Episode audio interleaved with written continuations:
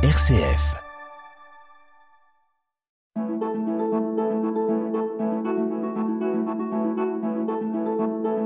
Itinéraire. RCF. Bonjour à tous et à toutes et bienvenue pour cet itinéraire, le parcours d'un père de famille de trois enfants et qui aura 50 ans l'an prochain, qui a fait une expérience de coopération internationale en Haïti et qui a fondé sa propre entreprise, le Papier de Paris. Le nom est joli, presque poétique. Il est croyant et pratiquant et la foi est au cœur de sa vie. Jean-Baptiste Denis, bonjour. Bonjour Michel. Jean-Baptiste, après avoir passé quelques heures avec vous euh, afin de préparer cet entretien, un mot m'est venu à l'esprit, c'est le mot stabilité, ainsi qu'une expression qui dit que Dieu écrit droit avec des lignes courbes. Qu'est-ce que ce mot et cette euh, expression euh, font résonner en vous? Ah, c'est vrai qu'après qu'on ait pu discuter, je trouve que tu as un peu résumé, euh, ou en tout cas c'est une interprétation, euh, je trouve assez juste. Puisque j'ai quand même un peu cherché des différentes voies avant de pouvoir, en tout cas, trouver quelque chose qui me correspond. Et c'est vrai que Dieu nous connaît et, et, le fait de se dire qu'on peut lui faire confiance. Vrai que mon parcours peut un peu en témoigner quand même. Oui, c'est ça, parce que euh, vous m'avez raconté beaucoup de choses, et puis euh, en fait, c'est pas directement que vous êtes allé à ce que vous faites maintenant. Il y a eu des, des détours, il y a eu des, des, des essais, il y a eu voilà. des voilà. Ouais. Oui, il y a eu beaucoup de recherches parce que c'était pas, mais comme c'est souvent le cas, hein, c'était pas du tout une quelque chose de gravé ou de quelque chose qui s'est qui s'est tout de suite euh, apparu comme oui, ça, oui. comme euh, comme une, une, on va dire une voie à suivre. Oui. Et la recherche et la le fait de toujours se poser des questions et essayer d'être en en vérité, avec ce qu'on ce qu'on a envie de faire, euh, oui. ça, ça, finit par porter ses fruits. À, arriver à trouver vraiment sa voie. Mais comment ce, ce parcours a-t-il commencé? Où, quand, comment? Votre naissance, votre, Alors, votre enfance Comment comment, comment les choses ont-elles débuté? Alors, je suis né en, en 1974, donc en effet, j'aurai bientôt 50 ans. Et euh, à Saint-Germain-en-Laye dans les Yvelines, euh, dans une famille euh, catholique, hein, catholique pratiquante, on va dire classique, et donc on était on était dans la région parisienne. Après, on allait vers Châteauroux. Donc, euh, on habitait. J'ai vu mon enfance à Châteauroux, qui était euh, qui était très agréable. J'ai beaucoup de, de, très bons souvenirs.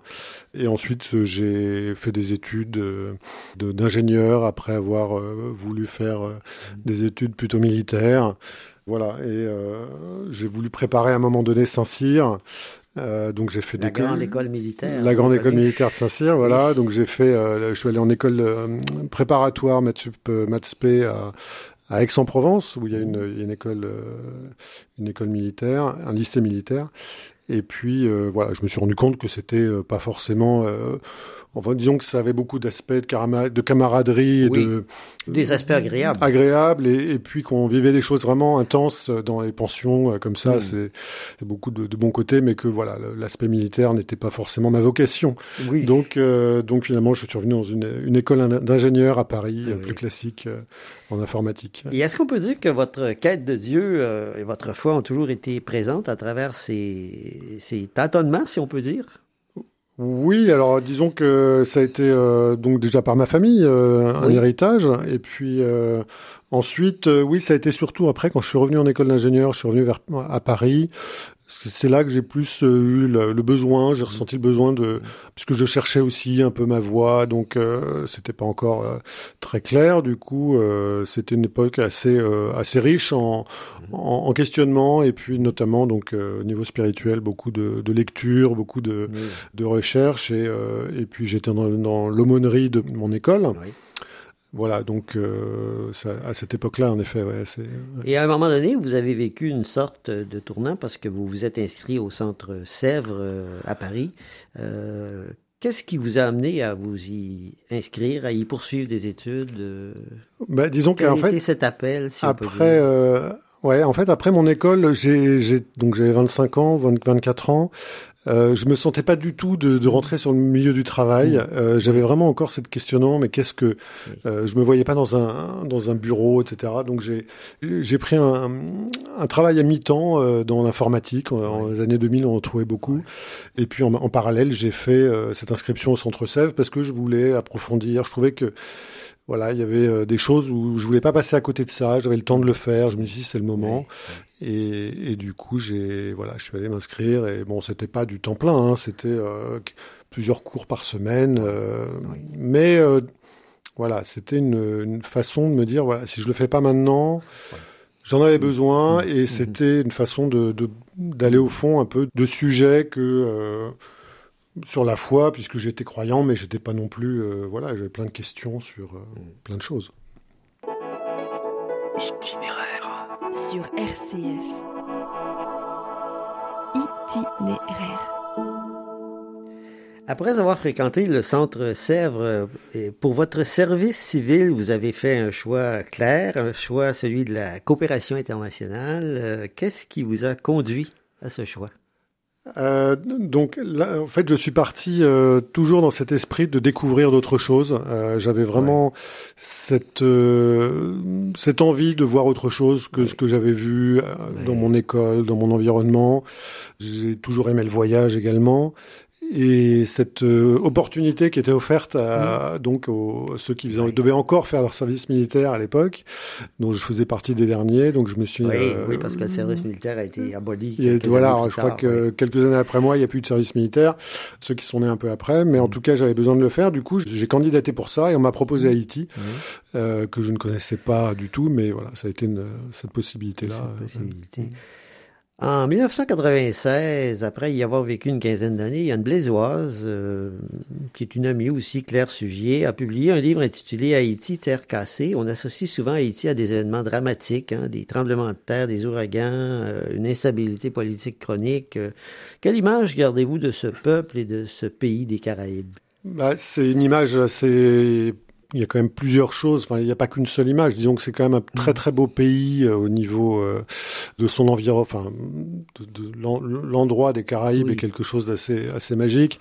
Bon, le pays en lui-même, effectivement, il a été assez ravagé par des, des politiques euh, et par euh, une difficulté euh, du peuple à trouver. Euh, On une, se une- une de la dictature de, Papadoc et Voilà, de Papadoc, qui, voilà. qui lui a succédé, oui. Voilà, après il y a eu des espoirs avec le père euh, Aristide. Euh, maintenant, euh, bon, après ça s'est succédé quand même avec des, des- beaucoup de difficultés.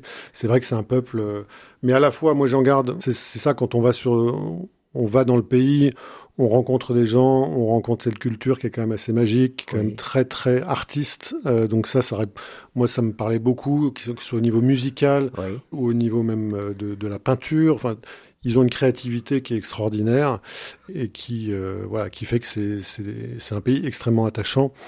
Euh, bon, maintenant qu'il s'est un peu compliqué encore plus que quand j'y étais. maintenant, oui. ouais, Oui, ouais. oui, oui. Mais les gens sont sympathiques, sont accueillants, sont... Bah, les gens sont, euh, oui, oui, non, mais c'est vrai que c'est autre chose. Enfin, ce, qui est extraordinaire, c'est de découvrir que, bon, c'est des gens qui vivent avec, euh, Avec presque beaucoup rien. moins et Euh, qui oui. n'ont pas du tout les mêmes rapports à la vie que nous, puisque euh, ils se lèvent, euh, ils, ils- voilà, ils habitent dans des maisons en parpaing Hum, qui n'ont hum. ni chauffage ni, ni rien. Disons que ça ouvre les yeux quand même sur, euh, sur- ça relativise beaucoup Ouais. par rapport à nos sociétés où on a quand même euh, tout le confort, tout, tout est à disposition. bon, même s'il y a des difficultés aussi dans notre pays, mais je veux dire, c'est vrai que on a un rapport très différent là- là-bas et que du coup les gens vont beaucoup être en relation permanente entre eux Oui, et beaucoup plus, euh, bon, beaucoup plus de partage en fait du fait que bah, déjà ils habitent euh, tous ensemble, ils sont voilà, il y y, a, besoin de solidarité qui est très important aussi. et on peut penser qu'une expérience de la sorte permet de relativiser les choses quand on revient dans son propre pays, dans sa culture, pa- pa- parce que le contraste entre Haïti, par exemple, et la, vie française est quand même très grand. Oui, oui, non, tout à fait. Non, je pense que dès qu'on part un peu à l'étranger, de toute façon, on voit son pays d'une façon différente en rentrant.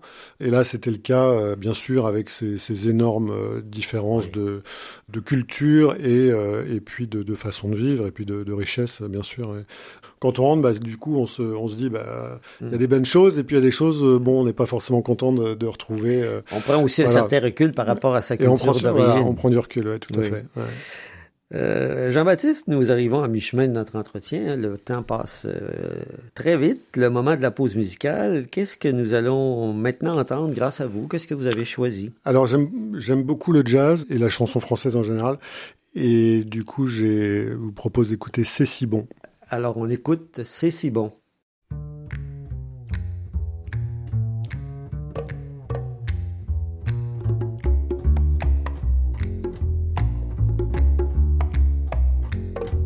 C'est si bon de partir n'importe où, bras dessus, bras dessous, en chantant des chansons. C'est si bon de sortir des mots doux, des petits rien du tout, mais qui en disent long. En voyant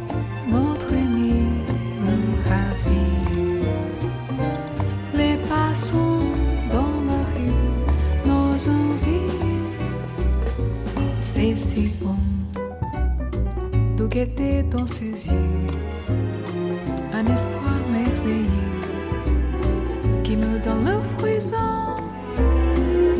C'est si bon, ces petites sensations, ça vaut mieux qu'un million.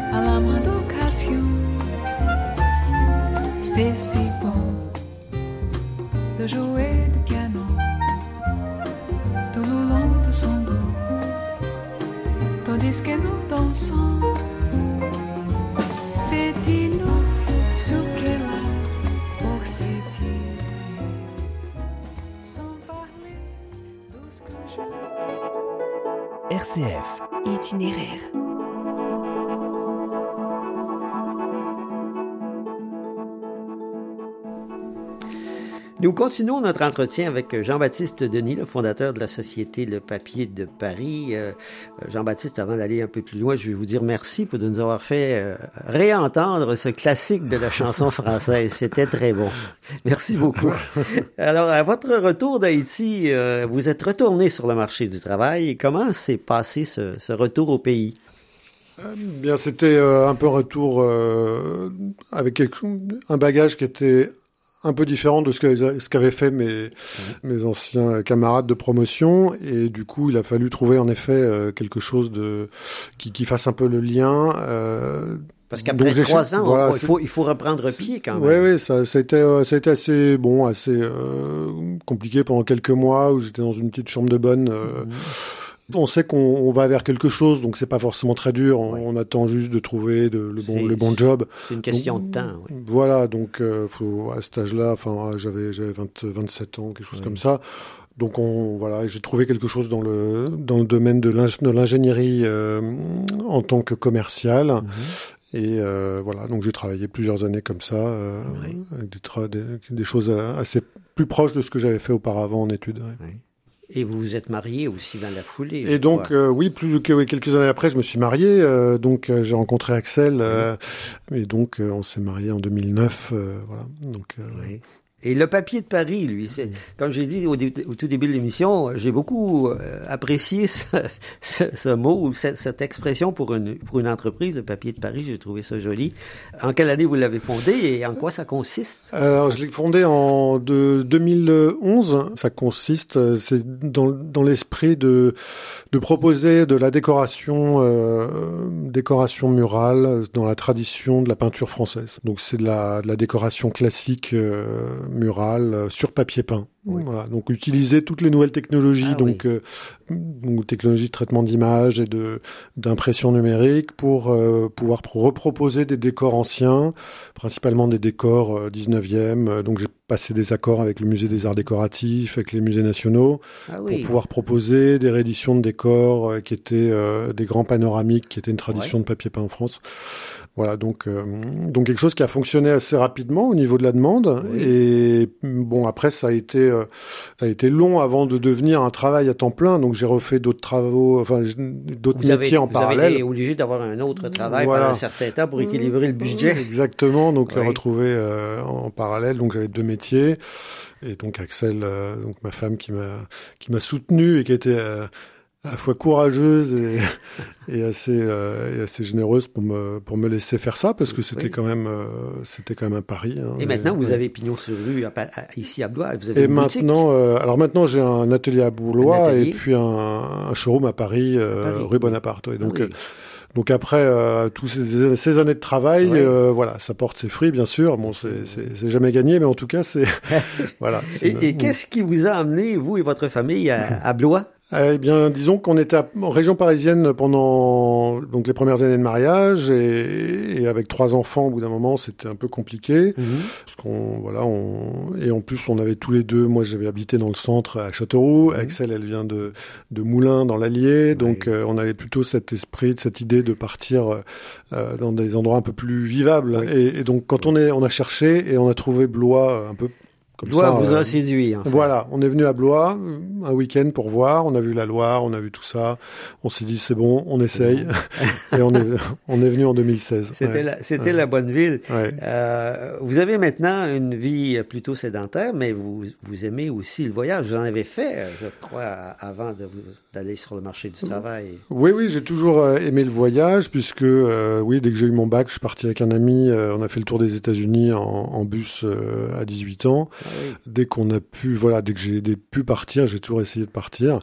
Euh, et après, euh, voilà, des voyages de découverte comme ça, oui. Mm. Itinéraire, itinéraire, itinéraire. Itinéraire sur RCF. Nous abordons la dernière partie de cet euh, itinéraire avec Jean-Baptiste Denis, un, un croyant et pratiquant, marié, père de trois enfants. Jean-Baptiste, euh, avant cette courte pause, nous parlions de votre euh, votre attrait du voyage et, et, euh, ces deux derniers étés, vous avez fait euh, avec votre avec votre femme, vos enfants, la famille, vous avez fait des, un voyage où je ne sais pas si c'est exactement le même, mais vous êtes parti à pied, vous avez marché. Euh, comment s'est passée cette cette organisation? D'où est venue l'idée euh, Euh, ben, je, je crois que c'est Axel qui a eu envie de, qui, a eu- qui en a parlé en premier, et donc de faire les chemins de Saint-Jacques euh, en partant du Ah en oui, le chemin de Saint-Jacques de Compostelle. D'accord, voilà, oui. Le chemin de Saint-Jacques euh, en partant du Puy-en-Velay. Et donc on est parti, euh, on a voilà, on a prévu, alors euh, c'est une semaine, hein, donc euh, c'est l'idée, c'était de le faire par petits bouts, et on est parti avec un âne, donc il y a deux ans euh, la première fois. Euh, et c'est euh, c'est un moment assez euh, hors du temps euh, pour euh, toute la famille, hein, puisque Ah oui. on, Ah oui. on ne fait que marcher et, Ouais. et puis rencontrer euh, rencontrer des des- de- d'autres euh, pèlerins, D'autres pèlerins, ouais, échanger avec échanger, eux, voilà, discuter euh, sur la route, euh, dî- dîner, se retrouver dans les gîtes. Ah c'est c'est un moment assez extraordinaire. Et la première Mm. année, je crois que vous aviez un âne en plus. Voilà, on avait je un me souviens âne. pas du nom de l'âne de Stevenson Euh, son, son voyage dans les Ardennes avec, euh, je, je crois que c'est Célestine, mais je, je suis pas certain. Ouais. Vous aviez, vous aviez un âne avec vous On avait aussi. un âne également euh, qui s'appelait Elliot, Elliot, si je, si je ah dis- bon? ne dis pas de bêtises. Oui. Et, et donc euh, c'est un moment aussi euh, avec, enfin l'âne, ça permet aussi de rencontrer, euh, nouer des contacts Oui, aussi oui, assez facilement. c'est peu original C'est et, euh, original ouais. et c'est sympa comme animal. Donc, euh, ouais, ouais. ouais, ouais. On a eu la chance de rencontrer une famille qui était, qui partait avec nous aussi au même moment et une famille qui était euh, euh, de confession alors protestante, euh, évangélique.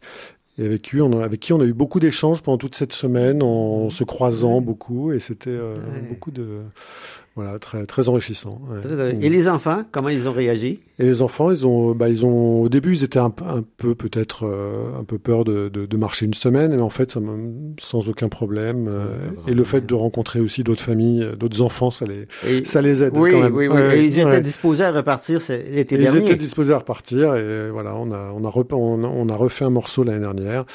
Donc, euh, Ouais. toujours Ouais. très. euh, Ouais, ouais, on a, oui. pour l'instant, on a la chance. On n'a jamais connu la pluie, mais Ah bon, ça pourra arriver. plus, oui. Euh, Compostelle nous ramène, euh, Jean-Baptiste, à votre cheminement spirituel. Quel est ce Dieu auquel vous croyez? Et en quoi, en quoi selon vous, l'intériorité est-elle euh, est-elle nécessaire ou en tout cas très importante dans le monde d'aujourd'hui? Alors, c'est une question, un peu, un peu Non, vaste. Disons Oui. que l'intériorité, déjà, je pense qu'elle est, elle est vraie. Enfin, après, moi, c'est un, c'est un besoin qui n'avait pas toujours été le même dans toute la, dans tout euh, mon parcours, mais euh, puisqu'il y a des moments, ça a été plus forcément fervent, euh, peut-être Mm. quand j'en avais plus le temps ou la- le besoin. Mais je pense que c'est, euh, c'est, c'est une nécessité et puis c'est un besoin, en tout cas pour moi, de, de, de, de mettre un peu en, en recul par rapport à ce qu'on vit en permanence, parce Ouais. qu'il y a, on- on- en plus, on a tellement maintenant, ce qui n'était pas le cas avant, mais de, de sollicitations, d'informations, de choses qui, qui nous, qui nous poussent à la réaction directe. euh, Ouais. C'est, je trouve que c'est de plus en plus nécessaire quand même de, de s'extraire par euh, et de, de rechercher quand même des, un petit peu en soi euh, des. Est-ce qu'on peut dire que l'intériorité nous permet d'avoir un second regard sur la réalité que l'on vit et qui nous entoure?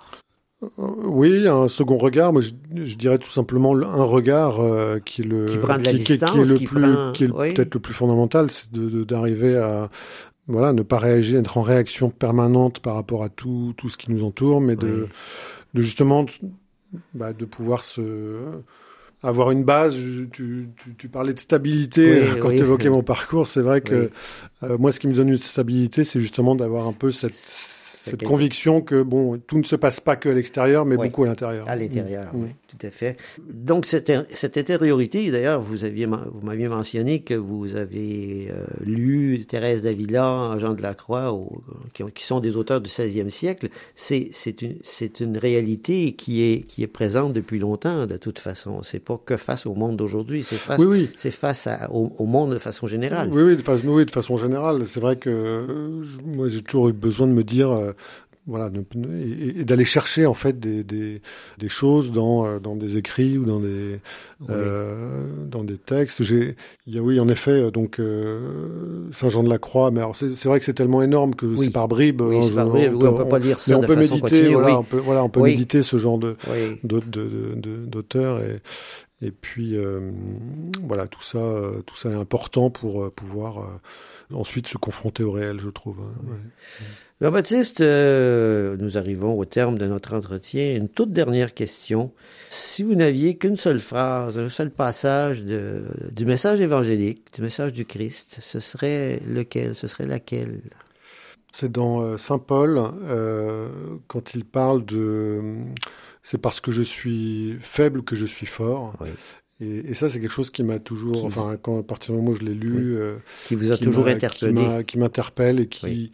qui pousse à justement ne pas rechercher tout, tout forcément la performance ou la, la perfection, mais quand je suis faible, déjà accepter et, et que c'est par là que justement on est euh, on est on est touché, on peut s'ouvrir euh, Oui. plutôt que d'essayer d'être fort et d'être euh, parfait quoi. Ouais. C'est en même temps une parole d'espérance parce qu'on a souvent des moments où on a l'impression qu'on est plutôt nul, si je mets le- l'expression entre, ouais. entre guillemets, mais pourtant c'est peut-être à ce moment-là que, que Dieu se manifeste le plus à travers euh, chacun des croyants. Ouais, tout à fait, parce qu'on est toujours en plus à retomber un peu dans les mêmes, euh, Oui. les, les mêmes faiblesses. Oui. Et à partir du moment où on se dit bon, bah, ça, ça ouvre en tout cas des portes de se dire, euh, Bon, bah ça, ok, euh, mais c'est là que tu peux être fort, donc accepte-le. Ouais. Mm. Rappelons que notre invité était Jean-Baptiste Denis, blésois depuis 2016, fondateur de la société Le Papier Peint, marié, père de trois enfants et pour qui Dieu n'est qu'amour. Hein, vous avez employé cette expression. Euh, merci beaucoup Jean-Baptiste d'avoir accepté notre invitation et nous avoir permis de partager votre itinéraire, un parcours de vie marqué par la foi depuis votre enfance et une foi qui se poursuit encore aujourd'hui. Merci beaucoup Michel. Bonne continuation à vous. Merci à vous aussi.